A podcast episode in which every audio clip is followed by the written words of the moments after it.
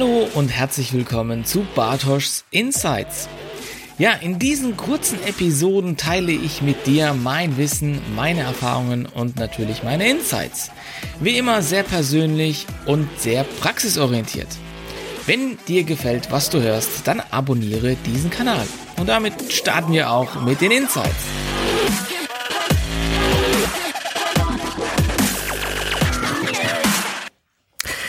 Ja, hallo und herzlich willkommen zu einer neuen Folge von Bartoschs Insights. Ich freue mich, dass du wieder dabei bist. Ja, was habe ich heute in der Folge für dich dabei? Es geht um ein Thema, das aktuell vielleicht den einen oder anderen äh, tangiert. Es geht um Exist Forschungstransfer. Da ist ja die Deadline am 31.07., also in ja genau fast 15, 16 Tagen ist die Deadline. Da muss der Eintrag eingereicht werden und in dieser Folge möchte ich dir eben aus aktuellem Anlass noch einen sehr wichtigen Hinweis geben, wie du die Erfolgswahrscheinlichkeit für die Bewilligung steigern kannst. Ja, bevor wir mit dem Insight starten, empfehle ich dir auf jeden Fall noch, dich in meinen Newsletter einzutragen, denn ich bin gerade dabei, eine neue Webseite aufzusetzen und die wird neu gestaltet mit neuen Inhalten und es gibt auch eine neue Optik. Irgendwann im August wird sie dann veröffentlicht, also verpasse nicht, wenn die neue Seite an den Start geht und es dann einen Relaunch gibt.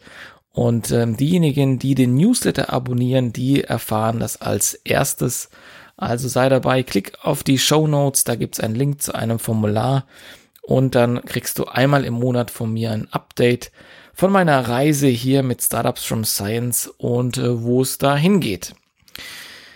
Ja, also Thema heute ist das Exist Forschungstransfer und die Erfolgswahrscheinlichkeit, die Steigerung der Erfolgswahrscheinlichkeit und das ist mit einem ganz spezifischen Punkt zu erreichen, nämlich dem LOI, dem Letter of Intent das ist die Abkürzung ähm, fürs Englische und bedeutet so viel wie eine Absichtserklärung. Und ähm, heute gehe ich in dieser Folge ein bisschen näher drauf ein, um dir das nochmal in Erinnerung zu rufen, wie wichtig das ist für die Antragstellung.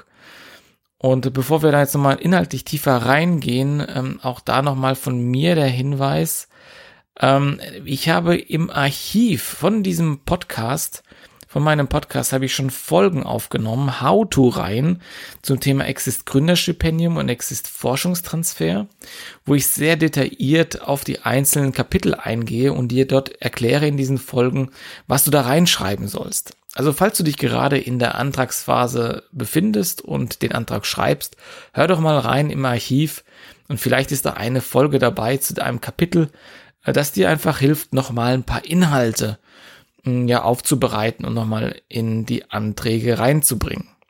Ja, ich selbst habe mehr als 20 Exist-Forschungstransfer-Anträge eingereicht in meinen äh, ja, mehreren Jahren Berufstätigkeit als Startup-Manager an Universitäten und hatte dann wirklich eine 95-prozentige Bewilligungsquote. Also in der Regel war das, was ich eingereicht habe, dann immer, ja, wurde fast bewilligt, bis auf ein, zwei Ausnahmen.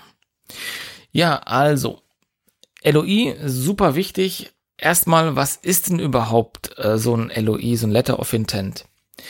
Also so ein Letter of Intent ist erstmal eine unverbindliche Absichtserklärung, die einfach zwischen zwei, ja, einfach Parteien verschriftlicht wird. Ja. Und eine Absichtserklärung meint man hier in dem Fall zum Beispiel, wenn du ähm, aus der Wissenschaft heraus gründest und hast einen potenziellen Pilotkunden, dann fragst du diesen Pilotkunden oder diesen Kontakt, ob du ein LOI, eine Absichtserklärung schreiben kannst.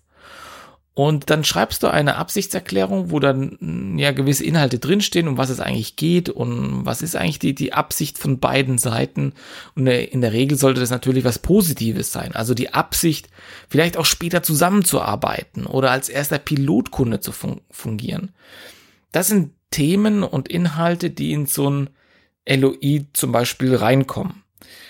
Oder ein LOI könnte sein, dass irgendein externer vom Markt sehr großes Interesse hat an der Technologie, weil er das schon irgendwie äh, sehr, sehr vielversprechend findet oder da große Potenziale sieht.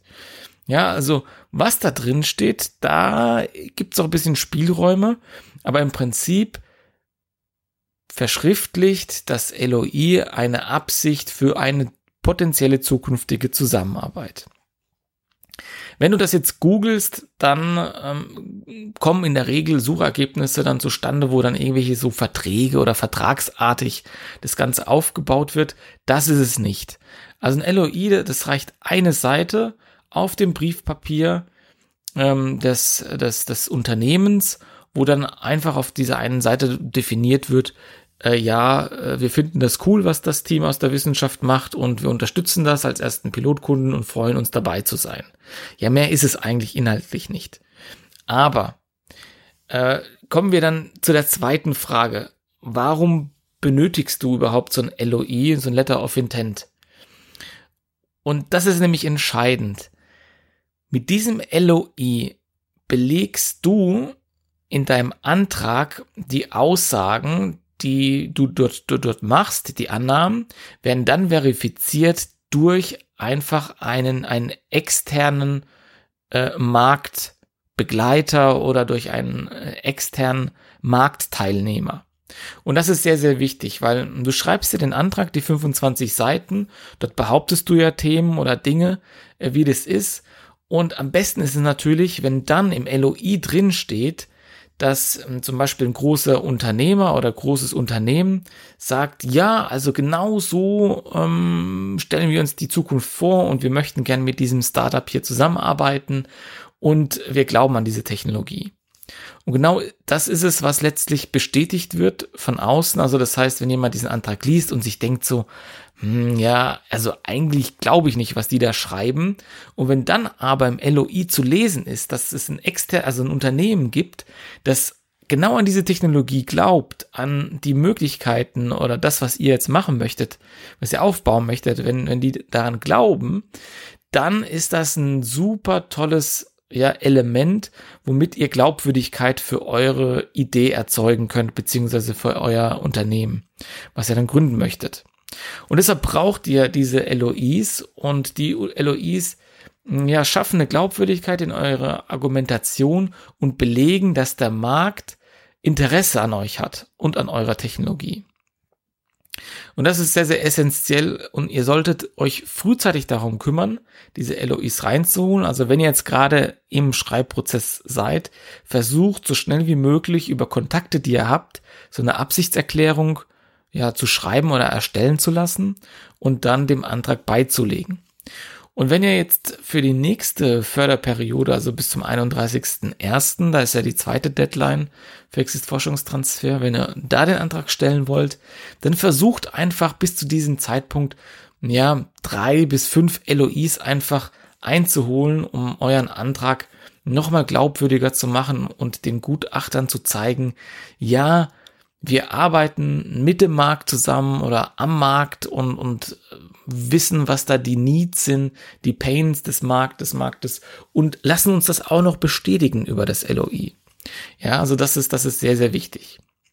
So, dann auch noch mal ganz kurz, was steht denn überhaupt in diesem LOI? Ich habe so ein bisschen erwähnt, aber ich möchte es noch mal ganz kurz aufgreifen.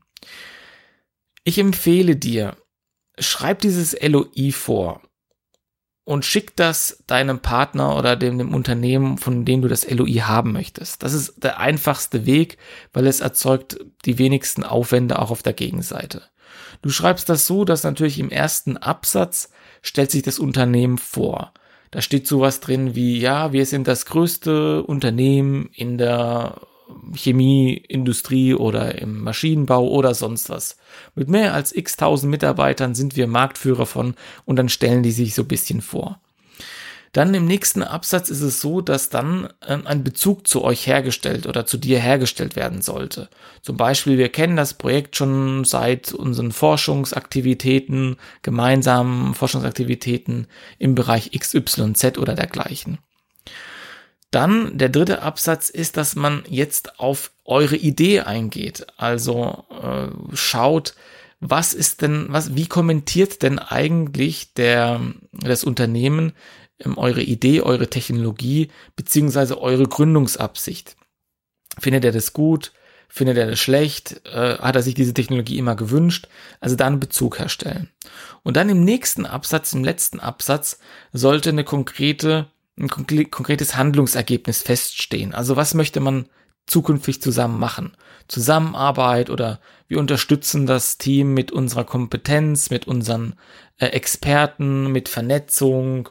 Äh, wir haben großes Interesse daran, ähm, ja, äh, an einem gemeinsamen Joint Venture, wenn das klappt, oder, oder, oder. Da gibt's unterschiedliche Möglichkeiten.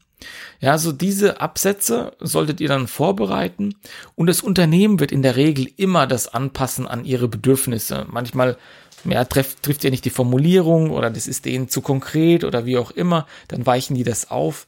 Äh, das ist alles in Ordnung, aber ihr seid also dann serviceorientiert und beschleunigt dadurch den Prozess, ähm, um dieses LOI zu bekommen. Also das ist sehr, sehr wichtig, dass ihr das einfach frühzeitig macht und auch vorschreibt und den, den Service einfach abnimmt, damit sie sich keine Gedanken machen. Ja, und wieso erhöht so ein Letter of Intent die, die Erfolgswahrscheinlichkeit? Weil es ist das, was ich meinte. Es erhöht einfach die Glaubwürdigkeit eures Antrages. Ich meine, manchmal äh, haben Wissenschaftler wirklich coole Ideen, die noch sehr früh sind, sehr weit. Und natürlich ist es schwierig für externe Personen einzuschätzen, wie realistisch ist denn eigentlich die Umsetzung eurer Idee. Und einfach so ein LOI belegt von außen, aus dieser Marktperspektive, dass eure Idee schon reif ist für den Markt, dass sie Interesse erzeugt, dass sie eine gewisse Resonanz erzeugt. Und das ist letztlich auch, was man hören möchte bei den Exist-Projekten oder gerade beim Forschungstransfer, dass ihr da einfach nicht blind ja, irgendwie ein Thema weiterverfolgt, um noch länger dran zu forschen, sondern dass ihr wirklich ready seid und den Blick in den Markt richtet und dann versucht, aus der Forschung heraus eine Gründung anzustreben, die dann aber halt eben am Markt auch funktioniert und dadurch auch belegt wird durch diese LOIs. Ja, das war's auch schon mit dem Insight. Also Behalte das im Hinterkopf. LOI, wichtige Sache, solltest du immer beilegen. Auch für weitere Forschungsanträge, die du schreibst, sind solche LOIs empfehlenswert und äh, sind nicht bindend. Rechtlich haben die überhaupt nichts, äh, ganz unverbindlich. Ähm, und das ist eben einfach nur ein Impuls von einer externen Perspektive aus dem Markt, um deine Argumentation eine Glaubwürdigkeit zu verleihen im Antrag und da einfach nochmal ja, das zu highlighten, was du vorhast. In diesem Sinne wünsche ich dir auf jeden Fall, wenn du dich in der Antragsphase befindest, viel Erfolg beim Schreiben. Ich hoffe, dass der Antrag bei dir positiv durchgeht. Und äh, für alle anderen, die das noch schreiben möchten, schaut mal ins Archiv bei mir in den Podcast und stöbert mal da in verschiedenen Gründerstipendien oder Forschungstransfer How-to-Episoden und ähm, allen anderen wünsche ich dann auf jeden Fall viel Erfolg bei der Antragstellung. Bis dann, ciao.